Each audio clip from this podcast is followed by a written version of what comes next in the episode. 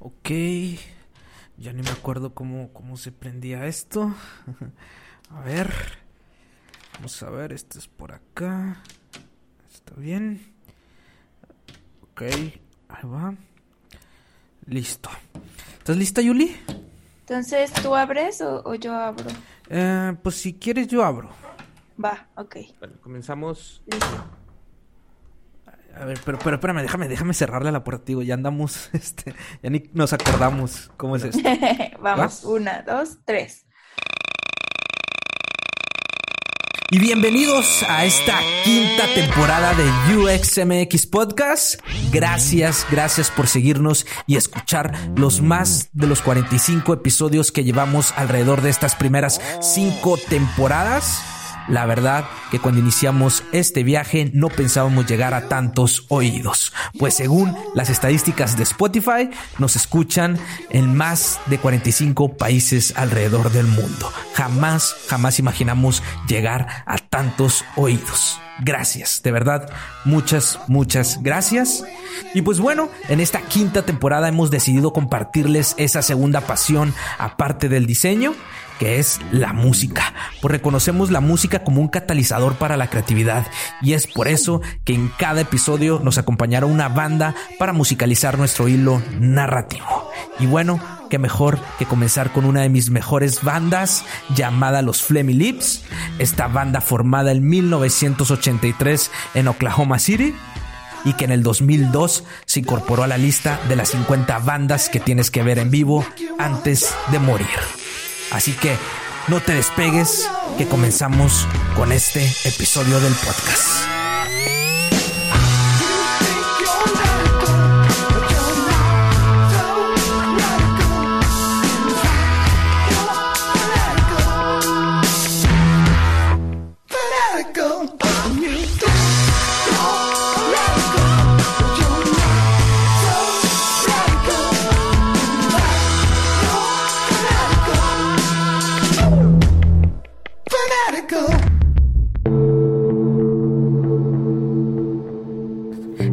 Episodio nos acompaña Eugenia de UX Tips, que cualquier persona que ha buscado en YouTube sobre UX en español, sin duda se ha encontrado con alguno de sus videos. Para muchos, su contenido fue la primera ventana a este bizarro mundo del UX y nos viene a contar sobre el por qué y cómo decidió comenzar a compartir su contenido sobre esta disciplina cuando nadie lo hacía. Y cuando vi en YouTube eh, que había, no había ningún contenido en español, dije, ¿qué pasa? ¿Por qué no hay nadie que esté generando contenido en español? Hay un montón de videos en inglés todo bien, genial, pero hay un montón de gente que se está perdiendo esto porque la realidad es que hay gente que no habla inglés y es así.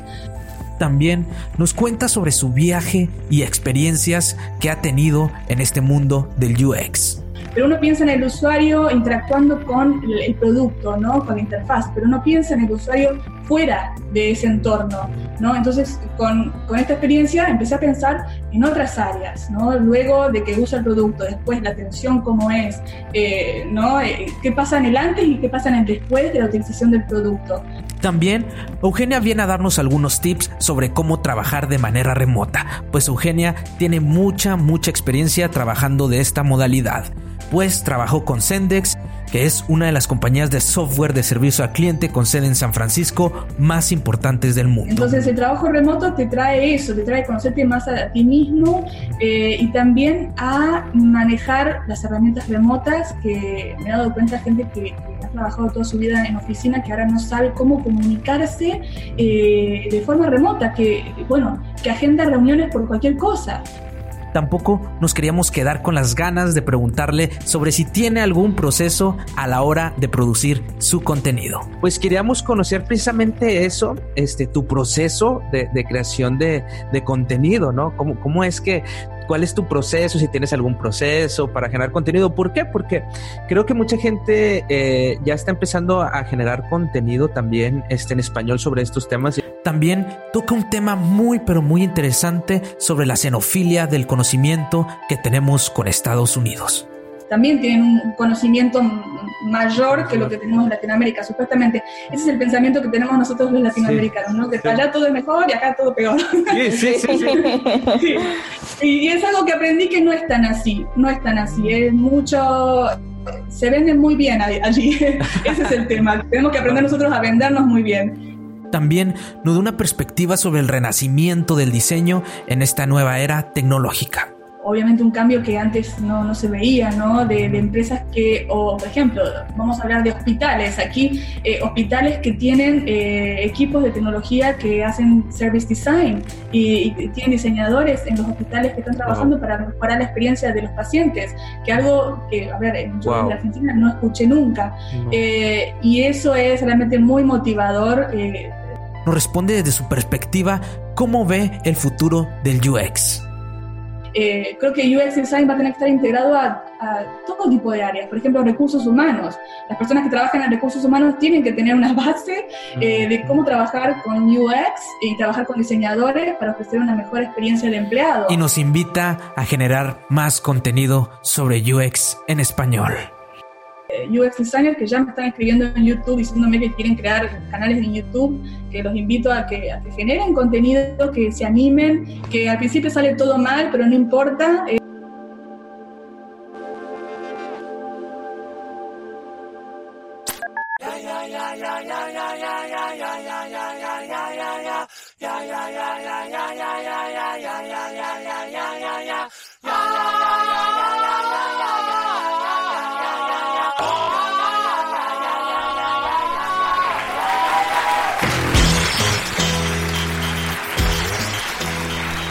¿Cómo está toda la comunidad de UXMX Podcast? Una vez más, estamos en este nuevo episodio, nueva temporada, porque venimos con todo, con esta temporada, con la quinta.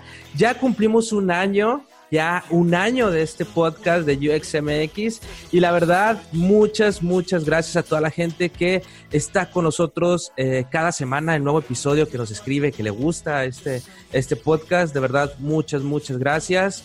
Y pues nada, se viene con toda esta temporada, esta nueva temporada. ¿Por qué? Porque tenemos grandes, grandes invitados, invitadas. Este, estoy muy contento porque tenemos gente de, grandes empresas también, este, muy padres. Entonces, se viene muy, muy padre esta nueva temporada. Estoy muy contento. Y pues nada, pues ahorita van a, van a bueno, ya, a lo mejor ya vieron quién tenemos de invitada aquí en este primer, abriendo esta temporada. Pero primero quiero presentar a mi amiga, a, a la estrella de este programa, a mi queridísima amiga Julie García. ¿Cómo estás, Julie? Hola Iván, muy bien, muy bien, gracias por el caluroso recibimiento. Y como bien dices, ya abriendo esta quinta temporada y cumpliendo un año de este programa, eh, nunca voy a cansarme de agradecerles a todos por, por hacer esto posible. Realmente nos han ayudado un montón y la verdad es que estamos muy felices. Y eh, como siempre tenemos buenos invitados, esta no es la excepción, ¿verdad, Iván? No, Así que, pues tú introduce a la invitada especial que tenemos el día de hoy. Claro que sí, quiero, eh, pues me siento muy contento por tenerla aquí en este episodio, en esta nueva temporada, en este podcast. La verdad, muy, muy contento porque fue mi primer acercamiento este, al mundo del UX. Cuando yo busqué en YouTube, este, lo primero que encontraba en español era su canal. Entonces tenemos aquí a Eugenia. Eugenia, eh, el apellido Hongeward, ella quiere decir que lo ah, pronunciemos porque de repente es, es, difícil de pronunciar. Pero sí. tenemos aquí a Eugenia Hongeward. Y pues bienvenida, Euge, ¿cómo estás? Hola chicos, muy bien, gracias. Muy contenta de estar aquí en el podcast, en uno de sus episodios. Eh, realmente muy feliz de poder compartir con ustedes este momento. Así que muchas gracias por la invitación. Gracias, no, pues Eugenia, pues ya, ya muchos la conocen a lo mejor, pues es de UX Tips, del canal de UX Tips. La verdad, para muchos fue el acercamiento a este mundo.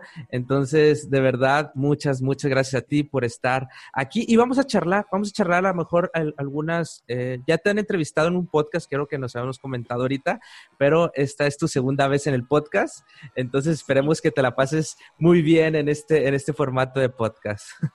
Me encanta, me encanta este formato. Estoy tratando de integrarlo en mi vida de a poco, pero bueno. Pero es, genial que, podamos compartir información en diferentes tipos de formatos, ¿no? Para poder satisfacer a los que quieren escuchar en audio, en video o en blog, lo que sea. Exacto. Sí, sí, pues bueno, este, primero que nada, eh, pues tú ya tienes mucha experiencia también generando contenido. Vamos a tocar esos temas también este, en, esta, en esta charla. Pero primero, pues yo creo que mucha gente ya te conoce porque ve tus, tus videos en YouTube. Eres, este, pues te va excelente. Nuestro primer acercamiento cuando ponemos UX y qué es UX en YouTube, apareces tú.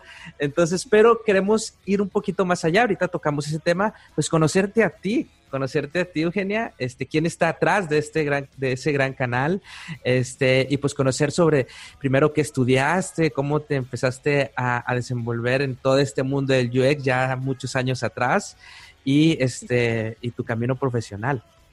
Vale, bueno. Empecé con la carrera de diseño de multimedios, que en Argentina, en Córdoba, que yo soy de allí, ahora estoy viviendo en Barcelona hace dos años, era eh, nueva, era el primer año que abría. Entonces, bueno, yo recuerdo de que ya tenía 18 años y yo ya, 17, Ya, yo ya hacía sitios web como hobby, me encantaba, era una nerd. Mm. y, bueno, fui a... Eh, primero intenté adentrarme a la carrera de turismo porque me gustaba eh, mucho el turismo, pero luego me di cuenta que era porque me gustaba viajar, o tenía esa idea, todavía no, no había empezado con los viajes, ¿no? Pero eh, me gustaba ver folletos, viste, todo lo gráfico, y, pero yo ya hacía sitios web y bueno, mm, recuerdo que eh, hice el curso para entrar a la carrera de turismo y no entré, por suerte, me fue mal. y, bueno, fui a este instituto y, y dije, bueno, a ver qué tienen de carreras. Y cuando vi que había una carrera que decía Internet, páginas web, me volví loca y dije, quiero esto, esto que están mostrando acá, tiene internet, esto me va a hacer que esté en la computadora todo el día, ok. entonces, bueno, entonces nada, me adentré a la carrera y bueno, eh, fue realmente lo que me gustaba, ¿no? Porque también vi mucho de fotografía, de video, pero bueno, llegué a un momento en el cual veía que yo no, era una persona del diseño, ¿no? Una que le gustaba dibujar y diseño gráfico específicamente. Todas las materias que eran de diseño gráfico me frustraban. Tengo un recuerdo ahí muy frustrante de, que teníamos que hacer cosas, manualidades, bueno, era horrible para mí todo eso. Yo quería estar en la computadora nada más. Y, recuerdo que, bueno, que luego vi el, el libro de Jacob Nielsen de usabilidad y dije, wow, esto esto es lo que quiero hacer, ¿no? Eh, más la parte de investigación, de testeo, eh, eso me, encantó. Y bueno, allí luego continué siendo diseñadora web, me adentré más a lo que es la maquetación, eh, fui maquetadora, o sea, en las empresas que trabajé, era la maquetadora de CSS, que la diseñadora, y, y, me encantaba todo eso, trabajando con diseñadores a la par, pero eh, luego eh, ya me hice consultora en usabilidad y en accesibilidad web. Eh, en Argentina, bueno, di charlas, enseñaba en la universidad sobre estos temas, hasta que luego di como un vuelco, un cambio en, mi carrera, porque empecé a trabajar para una empresa de, San Francisco, California, que se llama Sendes, uh. y empecé a colaborar con ellos en la startup en todo tipo de áreas, ¿no? En, primero como diseñadora, luego en marketing, en ventas, para ayudarles a crecer en Latinoamérica. Entonces es como que en ese momento me desvié del mundo de UX, que en ese momento no era UX, era usabilidad. Usabilidad. y tuve un desvío, ¿no? Pero a, la par traté de continuar con proyectos, con clientes que yo, por suerte, lo bueno es que yo elegía a mis clientes porque lo hacía como hobby, era como mi hobby hacer algunos proyectos para eh, continuar con mi carrera ¿no? de UX designer. Pero no estaba a full con eh, la comunidad de UX como lo estaba antes. Eh, entonces había perdido un poco de foco, pero estaba ganando conocimientos en otras áreas que luego, hoy en día, me doy cuenta que me ayudaron un montón. Y, y bueno, Luego volví eh, con el canal de YouTube, eh, porque, bueno, ahora ya les voy a contar por qué, pero em, eh, fue como una vuelta, ¿no? Que quise hacer así bien fuerte. Sí, justo creo que vamos encaminados hacia esta pregunta de el por qué volverse creadora de contenido o por qué decidiste hacer un canal enfocado a UX. Bueno, tiene tres partes esta historia. Primero, que mm, siempre me gustó compartir. Eh, yo antes de, haber esto, hecho este cambio en mi carrera, tenía un blog que hablaba sobre usabilidad, sobre accesibilidad web, eh, daba charlas. Siempre me gustó eso de compartir conocimiento. eh, mi blog, me acuerdo que se llamaba El Rayador. ah, todavía está, ya no está. no, desapareció, ahí, no sé, lamentablemente no lo, no lo mantuve. Eh, pero bueno, era un poco conocida en, dentro del, del ambiente que era muy pequeño, ¿no? Eh, entonces ya me gustaba compartir conocimiento y como que me quedó un gusto amargo de dejar de hacer eso. Y, bueno, por otro lado, porque siempre me gustó YouTube, soy una fanática de YouTube, me encanta todo lo que es audiovisual. Eh, ese es otro de, o sea, de, mis hobbies, ¿no? Todo lo que es video y fotografía. Y en ese momento, eh, cuando volví a retomar proyectos de UX eh, y vi que había esta nueva herramienta que se llamaba Sketch y que ya la gente no usaba más Photoshop, que yo Photoshop lo odiaba. O sea, Photoshop creo que fue lo que hizo que dejara de, ser diseñadora y me adentrara más a la consultoría y todo eso porque lo odiaba Photoshop, nunca me pude acostumbrar. Sí. Y, bueno, y como que Sketch me hacía acordar mucho a Fireworks, creo que era el nombre de, bueno, no sé si ustedes habrán usado, era una, herramienta, anterior a, Photoshop de, que, con, que venía con Dreamweaver, que, ah, que era muy parecida a Sketch, era muy flexible de, de vectores. Em, y bueno, y nada, entonces cuando vi Sketch, empecé a usarlo, me volví loca, porque yo todo, todo es así al extremo, ¿no? me volví loca y quería compartir eso que estaba, no sé, esa, eh, locura que me dio por la, por la aplicación. Y cuando vi en YouTube eh, que había, no había ningún contenido en español, dije, ¿qué pasa? ¿Por qué no hay nadie que esté generando contenido en español? Hay un montón de videos en inglés todo bien, genial, pero hay un montón de gente que se está perdiendo esto porque la realidad es que hay gente que no habla inglés y es así. Y entonces, bueno, em, nada, se me ocurrió hacer un primer video de, sketch, también como con la idea de, eh, no sé, hacer estos videos y como ponerme como un objetivo, ¿no? De siempre aprender algo nuevo sobre Sketch y como forzarme a, no, a no dejarlo. Em, y bueno, vi un montón de respuestas eh, muy buenas, hasta que también lancé otro video ya yo mostrándome sobre eh, UX Design, que este video surge por otro tema, que era mi frustración, todo, todo viene muy emocional. Sí, sí. Era mi, frustración de, explicar siempre a los clientes el valor de UX, de por qué tenemos que estar siempre eh, vendiendo el diseño, ¿no? Y justificándonos bueno, voy a hacer un video y así aprenden todos. Sí, ya, escala, el conocimiento, por así decirlo, de que si quieres aprender con esto, aquí ya hice este video. Total, y bueno, nada, ese video eh, hoy en día, Dios mío, es un desastre porque el audio está súper mal y bueno, pero lo hice con, con, esa emoción, ¿no? De realmente transmitir eh, eh, proyectos UX, porque lo que sucede es que transmitimos mucho conocimiento de UX, eh, qué sé yo, en Medium, en blogs, y los clientes no van a eso. Quizás necesitan un formato mucho más simple, eh, más rápido de entender, que ahora hay un montón, pero en ese momento en que publiqué el video, no había, y no había en español. Entonces, bueno, aquí voy a ver si esto funciona. Y bueno, ahí empezó a surgir todo. Yo aquí yo veo eh, varias cosas que nos comentaste muy padres que yo creo que es cómo, cómo te fue llevando a tu camino con esa intercepción de, conocimientos. Como dice, me gusta esa, a lo mejor ya está, ya está un poquito choteada esa frase de, Steve Jobs cuando dio en, Stanford su, su, discurso de que los puntos se unen hacia atrás. Tú, por ejemplo, pues dices que te gusta mucho la multimedia eh, como también este, estuviste trabajando en Sendex, que también es una, una excelente empresa en cuanto está muy cerca con sus clientes, pues es una empresa de, de, atención a clientes y como eso pues ayuda muchísimo a toda esta disciplina del UX, ¿verdad? Cómo, cómo se fue uniendo, este, también el multimedia que te gusta el, eh, y tu amor por Sketch, cómo todo este camino te fue llevando a, lo que es crear el contenido. Ah, bueno, y también tu blog anterior, dijiste, oye, bueno, pues también hace falta más contenido, pues también donde se encuentra la gente, donde busca, porque yo también, yo me, eh, yo amo YouTube también porque yo ahí aprendo mucho, es como mi maestro YouTube. Y, y, y, yo creo que es verdad, también falta generar mucho contenido audiovisual a ti te ama, tú amas lo audiovisual y cómo lo conjugas todo ese conocimiento para eh, ponerlo al servicio pues de la, de la comunidad, ¿no?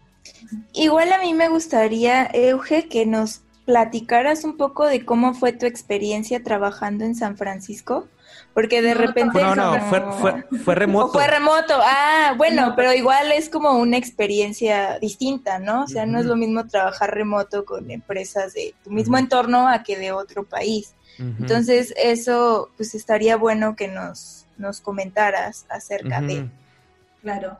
Bueno, sí, siempre lo que yo comento de esto es eh, el, cambio de mentalidad. Primero que fue un trabajo siempre remoto y que para, en un trabajo remoto la empresa tiene que confiar mucho en ti y sentí una confianza plena desde el principio hasta el final. Eso es totalmente muy valioso y algo que en Latinoamérica eh, y aquí también en España, ¿no? Puedo decir que es algo que todavía no está bien, eh, no sé, bien maduro, ¿no? De que confíe en, el empleado y que, vamos, que, te dejen trabajar en el horario que quieras, en, la flexibilidad, bueno, eso sí que, lo viví mucho. Antes de Sendex también trabajé para una otra empresa eh, como maquetadora de California eh, y también tuve la misma experiencia, ¿no? De mucha confianza, de tú, bueno, trabaja como quieras, pero tienes que, eh, a ver, eh, tener este proyecto en este día y si no lo cumples, bueno, ese es el problema, ¿no? Pero nadie te está monitoreando, controlando.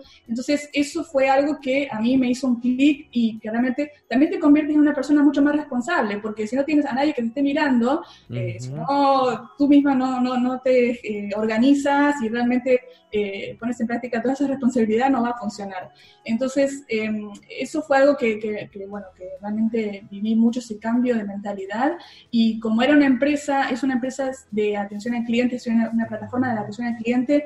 Eh, bueno, esa tuve mucha evangelización en cuanto a ese sentido, ¿no? Que, por más de, ser UX designer y venir ya con esa empatía, de pensar en el usuario, pero uno piensa en el usuario interactuando con el, el producto, ¿no? Con la interfaz, pero uno piensa en el usuario fuera de ese entorno, ¿no? Entonces, con, con, esta experiencia empecé a pensar en otras áreas, ¿no? Luego de que usa el producto, después la atención cómo es, eh, ¿no? Eh, ¿Qué pasa en el antes y qué pasa en el después de la utilización del producto? Así que todo eso lo pude aplicar también en, mi trabajo, no, no, es un trabajo, pero en mi creación de contenido en, en YouTube. Bueno, es un trabajo a veces, sí. Sí. sí. Porque incluso tú nos mencionabas que, ah, o sea, tienes como muchos años trabajando remotamente. Entonces, igual si nos puedes como contar cómo es, ha sido esta experiencia, porque es muchísimo tiempo, o sea, trabajando remotamente. Y yo creo que ahorita como cambiaron, eh, cambió el contexto y hay mucha gente trabajando en su casa, algunos tal vez todavía no se terminan de acostumbrar o hay quienes pues les vino como súper bien porque ya lo hacían antes. Entonces estaría cool que nos platicaras como cómo lo has sobrellevado, cómo lo has llevado, cómo te has adaptado y si puedes pues algunos tips. Sí, bueno, el trabajo remoto eh, la verdad que es eh, muy desafiante porque como digo, uno la empresa cree que el empleado, bueno, no, no va a trabajar, no, eso se nota mucho si no trabaja. Eh, eh, eh, al revés, terminamos trabajando más porque, porque sucede algo que nadie te está mirando, ¿no? No estás en una oficina que te está mirando tu manager, entonces la desconfianza es muy común. Entonces uno termina trabajando más horas por demostrar, por ese intento de demostrar que estás trabajando de verdad, ¿no? Entonces si no eres productivo, si no tienes eh, ¿cómo se dice? Deliver, como, si no estás eh, todo el tiempo eh, eh, enviando información, ¿no? es como que, ¿dónde estás? Entonces es como que te vuelves una persona demasiado productiva, ya pierdes esas charlas, esos cafés que tienes en la oficina y, y, te conviertes más o menos en un robot, eso tengo que decirlo, que no es bueno. Por otro lado, es buena la, si la empresa te ofrece un trabajo remoto flexible, porque hay trabajos remotos donde tienes que estar un tiempo determinado y sí te controlan. Pero si tienes un trabajo flexible, eh, es lo ideal porque también te puedes conocer a ti mismo. Porque hay personas que trabajan mejor de noche, yo era más de trabajar más de noche, eh, otras personas que trabajan mejor ¿sí? Eh, y sí, hay, gente que se inspira más de noche. Y luego cuando empiezas a, tener un trabajo de oficina, tienes que tener esa estructura que quizás no te viene bien. Eh, pero bueno, eh, hay, muchas teorías con eso, ¿no? Hay que también tratar de, ser no sé, de ser responsable, y, pero en cuanto a, levantarse temprano. Yo, soy de mañanas, yo no soy de las mañanas, yo no soy de las mañanas. Pero no, yo tampoco. trato de, ahora, bueno, que empezó el trabajo de oficina, trato de las mañanas utilizarlas, qué sé yo, para ver los mails, para tener conversaciones y luego el trabajo eh, más pesado, me gusta hacerlo por la tarde. Eh, depende de cada uno, ¿no? Cómo es. Entonces el trabajo remoto te trae eso, te trae conocerte más a, ti mismo eh, y también a manejar las herramientas remotas que me he dado cuenta gente que, ha trabajado toda su vida en oficina que ahora no sabe cómo comunicarse eh, de forma remota, que bueno, que agenda reuniones por cualquier cosa porque no sabe cómo resolverlo. Entonces terminamos con un montón de reuniones, no sé, todo el día eh, en vez de solucionarlo con un simple mail, con resumir información.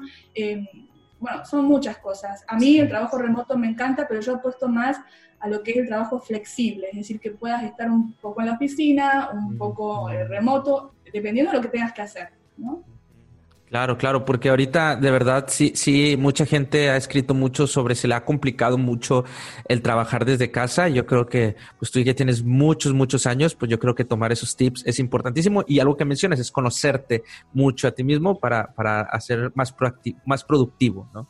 Bueno, a mí se me ha complicado el, el, regreso a la oficina, ¿no? Que yo ya pienso sacar un video sobre esto porque es muy gracioso. Yo voy al revés de, la gente porque yo he querido, yo trabajé muchos años remoto y estaba buscando trabajo de oficina porque ya estaba cansadísima de trabajar de forma remota porque eh, estás muchos años en una empresa trabajando remoto y por ejemplo, yo me acuerdo que viajaba a San Francisco eh, a conocer a mis compañeros o a los nuevos que se adentraban y yo era siempre la nueva porque no me veían, entonces se olvidaban de mí. Y eso es algo que uno tiene que estar todo el tiempo tratando de comunicar, por eso me convertí en una persona muy comunicadora, porque tienes que hacer mucho esfuerzo de, de, ser una persona visible. Claro. claro remota. Entonces eso me agotó un poco y, y, ahora que quería, bueno, con muchas ganas volver a la oficina y ahora pasó todo esto.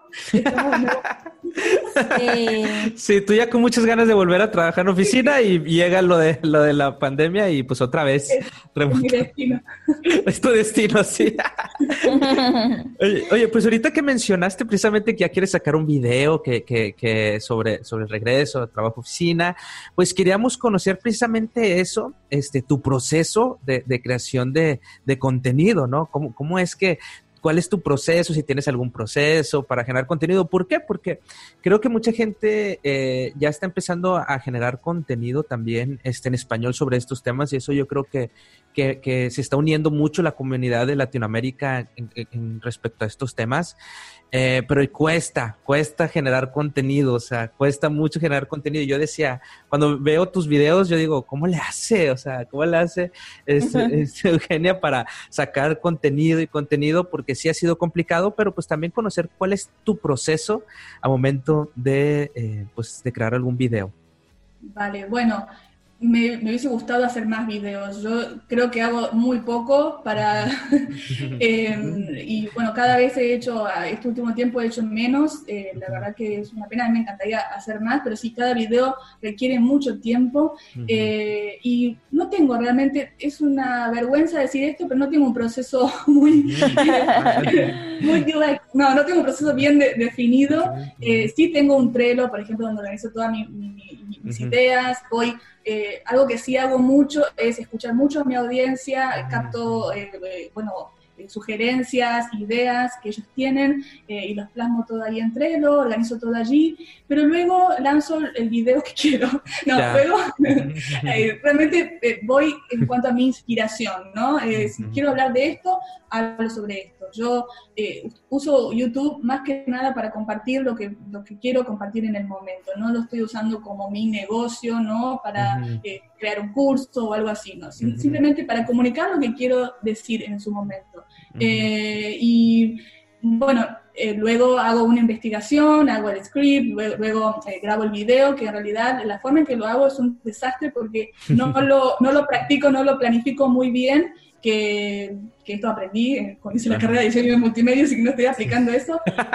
Y, que, no, y el tema es que he tenido, por ejemplo, veces que, seguidores ya saben y siempre se ríen de esto que, eh, no sé, el, audio me ha salido mal y he tenido que hacer el video nuevamente, pero al, final no me importa, hago el video tres veces, pierdo más tiempo, pero luego sale mucho más espontáneo porque lo he hecho varias veces y es un trabajo, es un proceso eh, no muy inteligente, diría yo, pero es mi proceso, ¿no? Y que bueno, al final a mí me funciona, pero aconsejo a otros que tengan un proceso más claro Em, pero sí, bueno, es, es, todo un tiempo. Y antes tenía más tiempo, más flexibilidad con, respecto a mi trabajo anterior, entonces por eso que sí, es importante tener tiempo, ¿no? Eh, así que ahora a veces se me enoja porque no, no lanzo videos, pero bueno, uno llega al fin de semana y también quiere descansar. Descansar, sí, sí, sí es complicado.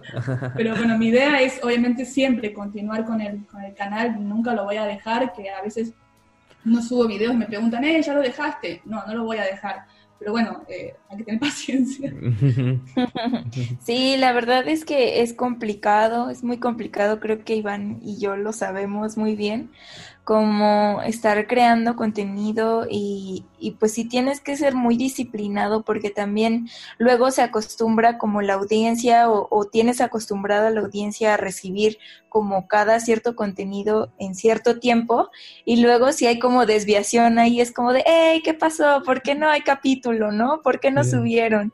Y nosotros acá como el perrito en llamas, así como de, ay, es que esta semana fue así súper imposible, pero no sé, creo que hay, existe como mucha nobleza y empatía detrás de cada, cada creador de contenido, o al menos desde acá lo vemos así, porque es como estar mm, queriendo compartir para ayudar o, guiar a alguien, ¿no?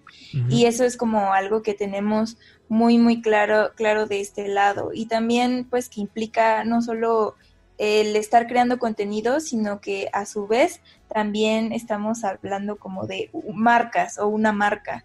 Y en este aspecto queríamos como preguntarte a ti, que, o sea, desde nuestra perspectiva, sí es como de, ah, pues Euge tiene un muy buen manejo de su marca personal. Entonces, ¿tienes algunos consejos para manejar este aspecto? Vale, bueno, eh, primero diría yo que ser uno mismo, eh, como yo, bueno, en YouTube soy yo, mi marca, eh, siempre eso, ¿no? A mí me gusta ver eso de otros youtubers, de, que, sean ellos mismos, que no traten de imitar a nadie, que si son personas que les gusta compartir humor, eh, a mí me gusta hacer los videos y también aplicar un poco de mi humor y absurdo a veces, eh, no siempre con esa seriedad de, no sé, de, UX researcher, no sé, siempre trato de mezclar un poco mi personalidad también con mi carrera. Eh, ser constante, que bueno, no soy muy constante, pero por lo menos siempre trato de eh, publicar un video cada tanto. Eh, esa constancia la vi, el, fruto de esa constancia la vi mucho al principio, ¿no? que, eso hizo que mi, canal creciera muy rápido. es muy importante eso. Y escuchar a, a, la audiencia, ¿no? Tener, generar una relación muy estrecha con las personas que te siguen. Eh, yo siempre fui más focalizada a eso que a generar mayor cantidad de personas que me siguen, ¿no? Sino realmente conectar más con ellos, escucharlos eh, y realmente generar, generar una comunidad, ¿no? Que ese era mi objetivo principal. Fíjate que eso, eso me agrada porque sí se nota, se nota que escuchas mucho a la audiencia, tu humor también en Instagram, a veces me da mucha risa las cosas que subes, también subes mucho de ti porque eso genera una conexión padre con, con, la gente y que tenga esa confianza de, de, preguntarte, ¿no? De, de, estar cerca de ti. Y pues este, eso, eso está muy padre. Y eso es, esa es la siguiente pregunta.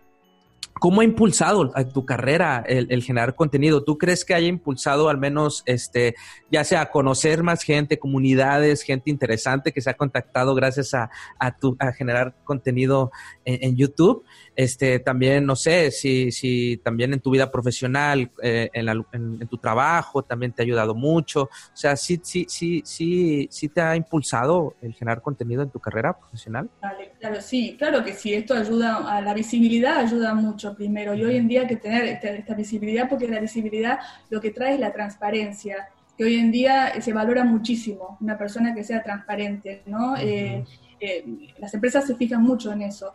Entonces, eh, lo que trae eh, ser una persona que genera contenido es que, eh, bueno, tienes mayor transparencia. Y, bueno, yo esto igual ya lo, venía teniendo de antes, de antes de hacer este cambio de carrera, de, este momentum que tuve. Em, pero bueno, como que me desvié, pero yo ya venía con conteniendo e, esa, ese impulso en mi carrera, ¿no? Por hablar charlas, por enseñar, eh, y luego bajó. Y esto hizo que, que, volviera a subir y a tener un poco más de visibilidad, ¿no? Eh, que bueno, que a mí siempre eso me, gustó por el hecho de, compartir. Yo no puedo estar... Eh, a ver, UX para mí es, es, mi hobby, yo así lo digo, es, es, como mi pasión y no, no puedo estar trabajando de esto sin compartir lo que voy aprendiendo, no sé, es algo innato en mí. Eh, así que eso creo que cuando uno da a, la comunidad, obviamente va a recibir. Eso ya es en todos los sectores que uno quiera que esté. ¿no? Exacto, sí, sí, eso, eso lo vemos mucho, que el, uno da, se recibe, ¿no? Uno, cada, cada uno, como dice Jorge Drexler, su canción de cada uno, la de, amo la música y dice de que todo se transforma, dice da y se regresa, ¿no? Pero sí es verdad, es verdad, entre más das también se regresa y yo creo que tanto el cariño de la audiencia que te sigue se nota, se nota como, como, cómo agradece este conocimiento. Este, cuando hubo gente que sabíamos que te iba a entrevistar, dijo, díganle que la amo porque la verdad me ha ayudado mucho en el canal. Este, y, pues la verdad se nota, se, se nota ese, ese cariño, ¿verdad? Sí, hay cariño, pero también eh, eh, tengo que decir que YouTube es una plataforma que es complicada, ¿no? Porque uno está mostrando su imagen y también están los haters, que no es algo que, creo que existan los podcasts, en un blog, eh, en YouTube están estos haters, estos trolls que aparecen así, que dicen, ¿de qué estás hablando? No entiendo nada. Qué mal tu audio, ¿no? Entonces, uno también tiene que lidiar con eh, eso que nunca, o sea, a ver, ¿quién sos? ¿Por qué apareciste aquí y me estás diciendo todo eso? Claro. Eh, con esa parte, ¿no? Que, que lidiar ¿Cómo, también. ¿cómo, lidias tú con eso? Porque yo creo que siempre también es parte de, cuando, y sobre todo cuando uno comparte algo de, de su vida profesional. Una cosa es generar contenido de, eh, de, cualquier cosa, de chistes y todo, ¿no? Pero cuando ya uno comparte algo de su vida personal, Sí, este, sobre todo porque YouTube y las redes sociales son muy abiertas al gusto, ¿no? Y a, como si me gusta, no me gusta, puedo decir lo que quiera porque no hay restricciones de acuerdo a esto y si no va conmigo, pues lo voy a decir porque tengo la libertad de hacerlo.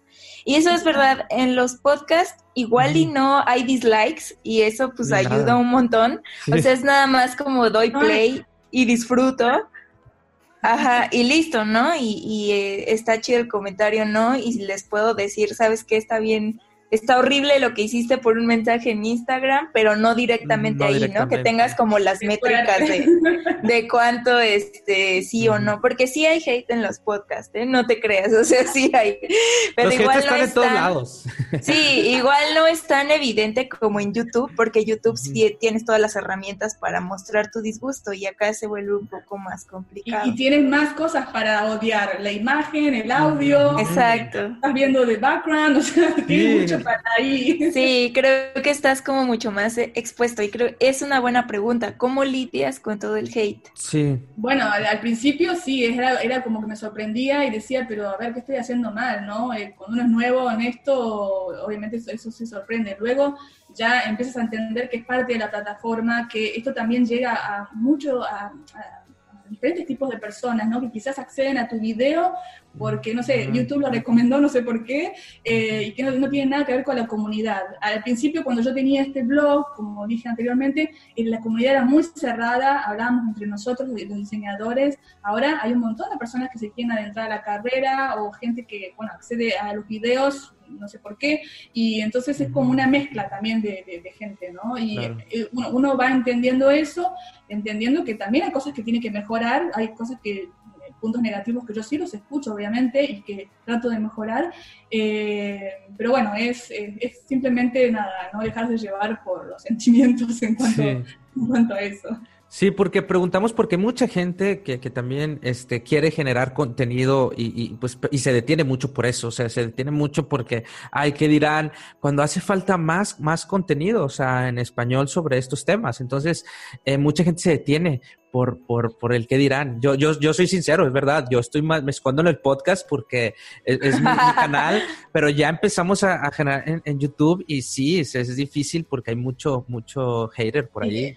El qué dirán siempre está en nosotros, ¿no? Siempre tenemos eso ahí adentro, pero creo que tiene que ser más fuerte la pasión que tenemos por lo que queremos hablar, lo que queremos transmitir, eso tiene que ser más grande y que apague todo ese sentimiento del qué dirán, ¿no? A mí me pasa siempre, cuando hago un video digo, ay, qué horror que salió este video, no lo pienso subir. Digo, no, lo subo porque, a ver, perdí tiempo en esto, así que lo voy a subir. Y luego al final, los videos que menos eh, me han gustado han sido los que más han sido más exitosos y que la gente me ha dicho, ¡ay, qué bueno! Eh, así que no hay que dejarse llevar tanto por eso que esa, eso que tenemos en la cabeza, muchos que dicen, no, no, hay que, hay que, probar, hay que sacarlo. Sí. sí, yo creo que es parte de la vida de creadores de YouTube, ¿no? Es el pan de todos los días estar recibiendo ese todo el hate, todos los comentarios buenos, el feedback y pues es como dices totalmente de la plataforma. Pero, por ejemplo, he tenido, he tenido comentarios así negativos y, bueno, decía, uff, a ver, le pongo mucho trabajo a esto. Y luego, de repente, aparece un comentario que me dice, ay, tu video me ha ayudado a conseguir trabajo. O, no sé, he podido, me ha animado a ir a entrevista de trabajo. Y eso me da tanta felicidad que ya me olvido de los comentarios negativos, que por suerte no son muchos. Pero esos comentarios positivos me llenan el alma y hacen que, continúe y que no quiera dejar, obviamente. Claro, es como poner en la balanza, ¿no? ¿Con qué me quedo? O sea, con lo bueno que es tanto o con lo malo que, pues no me lleva a ninguna parte. No, y también, también ser inteligentes porque, bueno, es parte del feedback. Los que nos dedicamos mucho a esto de, de, de, diseño, UX, entrar a las personas, pues también es, es feedback, a lo mejor no hacia nosotros, pero sí hacia la empresa que estamos ayudando, hacia el producto en el que estamos diseñando. Entonces, también esto del YouTube y generar contenido también te hace como madurar ese, ese soft skills de saber, este, estar abierto al feedback. Sí, exacto. Y yo creo que es unas cosas que, que, que, uno también al generar contenido lo va haciendo más fuerte ese soft skill. Y, y te quiero preguntar eh, sobre lo que sigue. O sea, tú eres de la, ya llevas mucho tiempo hablando sobre estos temas de UX, diseño. Me encantó que decías que, que, que no vienes mucho del, del, diseño gráfico, que no te gusta mucho Photoshop, que tú vienes, también te gustan muchas otras áreas, que es muy complicado a veces hacerle entender a las empresas y a los clientes esa parte. ¿Tú cómo ves eh, eh el, el, UX en, Latinoamérica o en español, más que nada, este también? ¿Cómo ves que, que, ha ido madurando, sobre todo porque tienes mucho acercamiento con mucho, ahorita hablando sobre eso, sobre la audiencia que tienes, que te sigue, pues imagino que hay muchas dudas y te contactan. Tú, tú eres, entonces eres muy, muy, pues, ¿cómo se dice? Cercana. Sí, cercano a, a, a los insights o, o, a lo que se percibe sobre nuestra disciplina. Bueno, eh, voy a decir Latinoamérica, no solamente Latinoamérica, sino también puedo hablar de, de, lo que he visto en San Francisco, de lo que he escuchado. Sí. Eh, quizás no de diseñadores directamente, pero eh, estamos hablando de San Francisco, ellos supuestamente, las personas que trabajan ahí en startups, también tienen un conocimiento mayor que lo que tenemos en Latinoamérica, supuestamente. Ese es el pensamiento que tenemos nosotros los latinoamericanos, ¿no? Que allá todo es mejor y acá todo peor. Sí, sí, sí. sí. Y es algo que aprendí que no es tan así, no es tan así, es mucho se venden muy bien allí. Ese es el tema. Tenemos que aprender nosotros a vendernos muy bien. Wow. El, el, tema es que, de lo que he visto, es que, bueno, al hacer este cambio de carrera y luego volver eh, y ver cómo estaba toda la situación, eh, veo que se habla mucho, que, que, sí, que hay muchas personas que están más integradas en la, en la carrera, que, que, hay más medios donde se comunica sobre UX, pero luego veo que en las empresas eh, eh, no sé, en entrevistas de trabajo que me han comentado, sigue todo medio igual, es decir, no se está aplicando realmente lo que es UX. Hay mucho, mucho marketing con respecto al UX, pero luego en, el, eh, en la vida real, en el trabajo, ¿a dónde estamos aplicando UX? Y bueno, esto creo que ustedes también lo deben de, de vivir en cierta forma. Yo lo he vivido más con clientes, porque siempre he tenido más, eh, he sido freelancer, más tiempo en mi vida de UX designer, eh, entonces no lo he visto mucho en las empresas, pero sí eh, en clientes, de clientes estoy hablando no solamente clientes finales, sino de agencias que me han contratado para un proyecto específico y que supuestamente tenían que tener bien en claro lo que es una investigación de, usuario y que al final no, tenía que trabajar en Photoshop. Entonces, bueno, cuestiones así que, he vivido mucho y que... Eh, que lo he vivido también aquí y lo he visto también eh, de contactar con gente de San Francisco, de Estados Unidos, que tampoco tenían ni idea, que sí se habla mucho, pero no se integra realmente en los proyectos. Mm. Eh, entonces es un trabajo que tenemos que hacer eh, mucho interno, ¿no? cada, cada, uno de nosotros, cada vez que, que tenemos un proyecto mano. Sí, sí, de hecho sí, porque eh, sí tenemos ese pensamiento de que no, allá en San Francisco y, todo este, está muy, muy elevado, pero sí, yo creo que es también es algo muy cultural, ¿no? También de la empresa, es más de cultura y que ahí sí son más este, también soft skill que metodologías, porque metodologías y herramientas eh, las podemos aplicar, pero si la cultura de la empresa no está eh, con este mindset este, de centrado en las personas, pues va a ser muy complicado, ¿no? Exacto. Pero bueno, es eh, igual estoy viendo, por ejemplo, aquí en, España, eh, obviamente un cambio que antes no, no se veía, ¿no? De, empresas que, o por ejemplo, vamos a hablar de hospitales. Aquí, eh, hospitales que tienen equipos de tecnología que hacen service design y, tienen diseñadores en los hospitales que están trabajando para mejorar la experiencia de los pacientes, que algo que, a ver, yo en la Argentina no escuché nunca. y eso es realmente muy motivador. Entonces, no es que en todo sea así, ¿no? Hay, sectores donde se está empezando a integrar, pero yo creo que a esta altura ya debería estar bastante integrado con los años que han pasado. Pero bueno, es, es un trabajo de, de a poco, Sí, y eso, eso que mencionaste del service design, me gustó un video que tienes, porque este, tienes un video hablando sobre service design y me encantó, porque eh, se vienen estos nuevos conceptos. De hecho, aquí hace poco hubo un debate sobre qué tanto llega el UX al service design, que si service design es más estratégico y el UX es más táctico, y se empiezan a pelear. Y me encantó algo que tú, que tú mencionaste en ese video, que dices, hay que dejar de, de pensar entre, entre qué es uno y qué es el otro, o sea, no es porque eso genera silos, ¿no? Este, sino es, este, no, no tanto discutir hasta dónde llega y delimitar un service design y un UX, sino es trabajar en conjunto. Algo así mencionaste en ese video, no sé si recuerdas. Sí, yo creo que, que, es el camino que deberíamos tomar los UX designers o personas que, bueno, diseñadores, ¿no? Eh, el camino de pensar que no solamente eh, tenemos que pensar en interacciones con pantallas, sino que la interacción fuera de la pantalla, ¿no? Eh, tener en cuenta todo y que ahora todo es mucho más complejo, ¿no? Y que la innovación va a estar en los servicios, no va a estar en el producto, ¿no? Mm. Eh, entonces, tenemos que trabajar con equipos de personas con diferentes backgrounds, que tengan una buena base de lo que es UX Design y cómo aplicar el proceso iterativo. Eh, creo que UX Design va a tener que estar integrado a, todo tipo de áreas, por ejemplo, recursos humanos. Las personas que trabajan en recursos humanos tienen que tener una base eh, de cómo trabajar con UX y trabajar con diseñadores para ofrecer una mejor experiencia de empleado. Entonces yo veo el futuro más de ese lado, que UX va a tener que estar como expandido en diferentes áreas que nunca ha tocado antes. Eh, y, UX para mí es lo mismo que Service Design, para mí son nombres que se ponen de moda, pero... Eh, sí. sí, al final de cuentas son procesos de diseño, ¿no? O sea, yo como Iván, bueno, no sé, Iván, yo siempre lo he visto como todo es diseño, lo único que cambia es cómo vas a resolverlo dependiendo del contexto y las circunstancias en las que esté. Y listo, o sea, ya no te quejas así como de, ay, ay, no, pero esto qué va a ser, ¿es service design o UX design? ¿Cómo lo tengo que hacer? O sea, no, no tendríamos por qué estar pensando eso. Es de resolver el problema, ¿no? Y el problema es simplemente resolver, bueno, la interacción con, un producto, pero a ver, veamos, si estamos resolviendo la interacción con un producto, siempre va a haber algo fuera de ese producto. ¿Cómo compra la persona ese producto? ¿Qué pasa luego de que lo utiliza? Entonces, eh, no podemos escapar de eso. No podemos escapar del diseño de servicios. No. Exacto, sí. Bueno, ahora vamos a hacerte una pregunta un poco filosófica. Sí. Entonces, si voltearas atrás cuando comenzaste, ¿qué consejo le dirías a la Eugenia de, del pasado? Vale. Eh, bueno, a la que comenzó con todo esto, le diría que siga haciendo lo que le gusta, porque ese es el camino, hacer lo que uno disfruta eh, y lo que le gusta.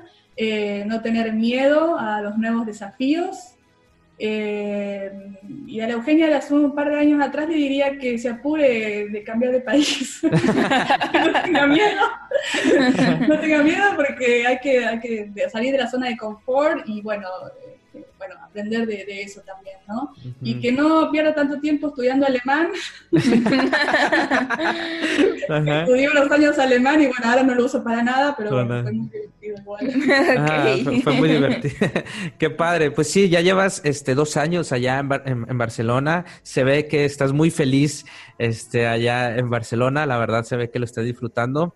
Y pues también este, esos nuevos retos de cambiarte de país, yo creo que también te ayudan a crecer muchísimo. Totalmente, sí, sí, es un, es un, bueno, es, no es un cambio tan grande porque aquí hablamos español, de todo el mundo habla español, pero es, es un cambio porque estamos estoy muy lejos y bueno, cambiar de, país significa muchas cosas, ¿no? Eh, pero es algo que quería siempre, siempre y que siempre lo, lo, bloqueaba por algo, así que eso le diría a Eugenia que, que, dale, que agarre las valijas o las maletas y que viaje. Muy bien. Muy bien, pues sí, pues ya para ir terminando, la verdad es que ha sido una charla excelente, Eugenia, la verdad, este, nos la pasamos muy bien en esta, en estos minutos contigo charlando. Esperemos que, que poder volver a, entrevistarte después, otra vez en nuestro, ya específicamente a lo mejor ya sobre un tema ya este más, más específico, pero más que nada, pues la gente quería conocer a la Eugenia que está atrás de UX Tips, este, y porque mandamos ahí, este, en nuestras redes sociales que sabían que te íbamos a entrevistar sobre qué era lo que, lo que quería que te preguntáramos. Entonces, por eso armamos este script. Este, fue gracias también a la, a la, a la audiencia que quería conocer. La audiencia, ay, qué lindo, no sabía. Sí, sí. Y, y, bueno, siempre le preguntamos a la gente este, eh, que, que, está aquí en la entrevista sobre algunos recursos, libros, donde tú, qué contenido, este, donde tú eh, recomiendas, recomiendas donde tú también puedes, aprendes también, pues para que la gente pueda ir a esos recursos, a esos libros este, pues sí, algo que nos pueda recomendar, libros y recursos. Ya sé que tiene mucho en tu canal de YouTube, pero, pero algo, algo, algo por ahí que, no tengas. Ahorita dice, vayan a mi canal de YouTube. ahí tienen todo. me preguntan eso de los libros. No, bueno, eh, sí, hay muchos libros, hay muchos libros que sinceramente les digo que los he dejado por la mitad, otros que los he leído completos, pero un libro que, el último que leí que me encantó fue el de Service Design, que es uno de los que tengo en, mi... Eh, en, en, cuenta de YouTube, eh, y que es un libro muy completo, ¿no? Y que por más de que vengas de UX, como dije anteriormente, ahí tiene los métodos que son los mismos de UX, pero aplicados a Service Design, que es muy interesante ver eso. Eh, ese libro me encantó. Eh, y otros libros que, que también recomiendo son libros que tienen que ver con cómo medir la experiencia de usuario. Por ejemplo, uno que es un poquito viejo, que es el de Measuring eh, User Experience, eh, que es de, a ver si lo tengo aquí, de Tom Tullis, eh, que también es un libro que a mí me, ayudó mucho. pero la verdad que hay un montón de contenido también muy interesante en Medium, ustedes ya saben, hay demasiada información. y también un recurso que yo sigo siempre, que es una fuente muy importante, es el, sitio web de Norman Nielsen, que, bueno, cada vez que tenemos un debate con mis compañeros y queremos realmente revisar alguna información, vamos ahí. Sí me parece una fuente muy, muy seria y muy buena. Que nos comentes en dónde podemos encontrarte en redes sociales para que pues si tenemos alguna duda post podcast podamos ir a preguntarte algo. Bueno, me pueden encontrar en Instagram o en Twitter como UX Tips Online. Ok. Y en tu canal de YouTube. Ah. En mi canal de YouTube, sí, UX Tips, ahí me buscan. Eugenia UX aparezco. Listo. Que, que, de hecho has tenido muy buenas entrevistas. Me encantó las entrevistas que estás teniendo con Amairi, Amiris. Con Amiris. Estuvo buenísima esa entrevista, de verdad, no se la pierdan. Me encantó esa entrevista y pues la verdad estás haciendo muy buenas entrevistas. Entonces ya están bien este lado de entrevista. Uy, no es fácil. lo hace muy bien, chicos. bueno, a ver, eh, un UX designer tiene que ser muy buen entrevistador, ¿no? Exacto. Pero realmente hacerlo en YouTube y de, esa forma es diferente y bueno, es que es otro skill que estoy aprendiendo ahora. Sí, es diferente, es otro contexto, es otro contexto completamente diferente. Sí. Oye, y por acá nos llegaron, bueno, nos llegó una pregunta, creo que tú la pusiste, Iván, del público, que pregunta, eh, ah, ¿cómo ves el futuro del UX post pandemia? Ah, sí, algo que, que, la gente quería que te preguntáramos sobre eso, sí, también. Vale, bueno, creo que con esto de la pandemia estamos, como dije anteriormente, aprendiendo mucho de lo que es trabajo remoto, ¿no? Eh, y tenemos que empezar a, como a tratar de solucionar problemas de una forma donde no vamos a tener esa interacción persona a persona que, teníamos antes. Bueno, yo esa no la tuve, yo tuve que aprender la otra, pero hay muchas, hay muchas personas que no saben resolver problemas si no van al lugar donde está el usuario, eh, no saben cómo comunicar, cómo llegar ahí, y entonces eh, vamos a tener que empezar a aprender estas nuevas, eh, estas nuevas skills de comunicación, mejorar en la comunicación remota. creo que tenemos que como que poner ahí un poco más de atención, ¿no? Para que sea efectivo una investigación, por ejemplo. Eh, y bueno, ahora vamos también a ver eso por el lado de nuestra carrera, por el lado de los problemas, estamos viendo que hay un montón de problemas que están surgiendo ahora, eh, que tienen que ver más con los servicios, de cómo se ofrecen los servicios y que tenemos muchas oportunidades ahí como UX designers para poder resolver estos problemas. Así que por eso es que es muy importante que nos adentremos al diseño de servicios, ¿no? Eh, empezamos a aprender sobre otras áreas, por ejemplo, el Customer Experience, experiencia de cliente, eh, de, conocer sobre este aspecto y de salir tanto de lo que es, que también es muy importante, ¿no? El diseño de interfaz es muy importante, pero es una parte, ¿no? Entonces tenemos que aprender de las otras partes, porque si el, la interfaz es excelente, pero luego la atención al cliente o la comunicación o la, la relación que tienes con tu cliente en el proceso es mala, que por Dios, he visto, bueno, aquí no voy a decir una empresa, pero estoy tratando de comprar muebles porque me acabo de mudar.